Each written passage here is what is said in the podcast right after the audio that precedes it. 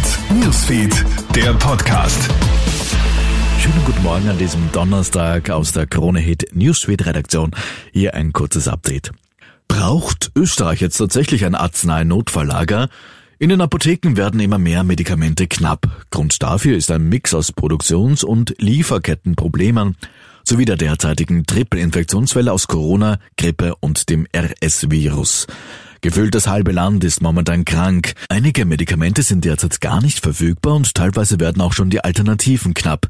Daher wird nun der Ruf nach einem nationalen Notfalllager laut. Dort sollen die rund 200 wichtigsten Medikamente für einen Versorgungszeitraum von drei Wochen sichergestellt werden.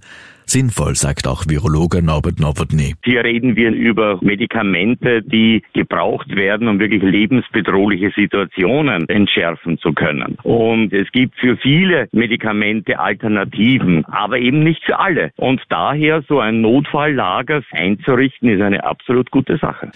Frankreich gegen Argentinien, Mbappé gegen Messi lautet das Traumfinale kommenden Sonntag bei der WM in Katar.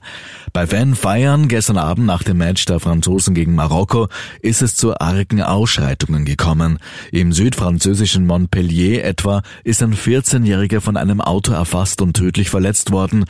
Der Fahrer des Autos soll den Buben mit voller Wucht erfasst und dann die Flucht ergriffen haben.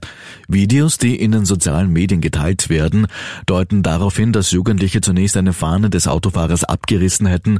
Daraufhin habe dieser beschleunigt und einen der Jungen erfasst. Und was man so alles zwischen Bananen finden kann, zum Beispiel 1,3 Tonnen Kokain.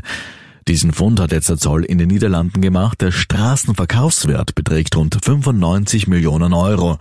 Die zwei Container, die mit Bananen beladen waren, waren für eine Firma in der Küstenstadt bestimmt, die mit dem Schmuggel nichts zu tun hatte. Die Drogen waren aus Ecuador kommend über den Hafen von Antwerpen angeliefert worden. Rotterdam und Antwerpen sind ja die bedeutendsten Häfen für die Einfuhr von Kokain aus Lateinamerika. Soweit ein kurzes Update aus der Krone Hit Newsfeed Redaktion. Mehr Infos, die bekommst du natürlich laufend auf kronehit.at. Schönen Tag noch. Krone Hit Newsfeed, der Podcast.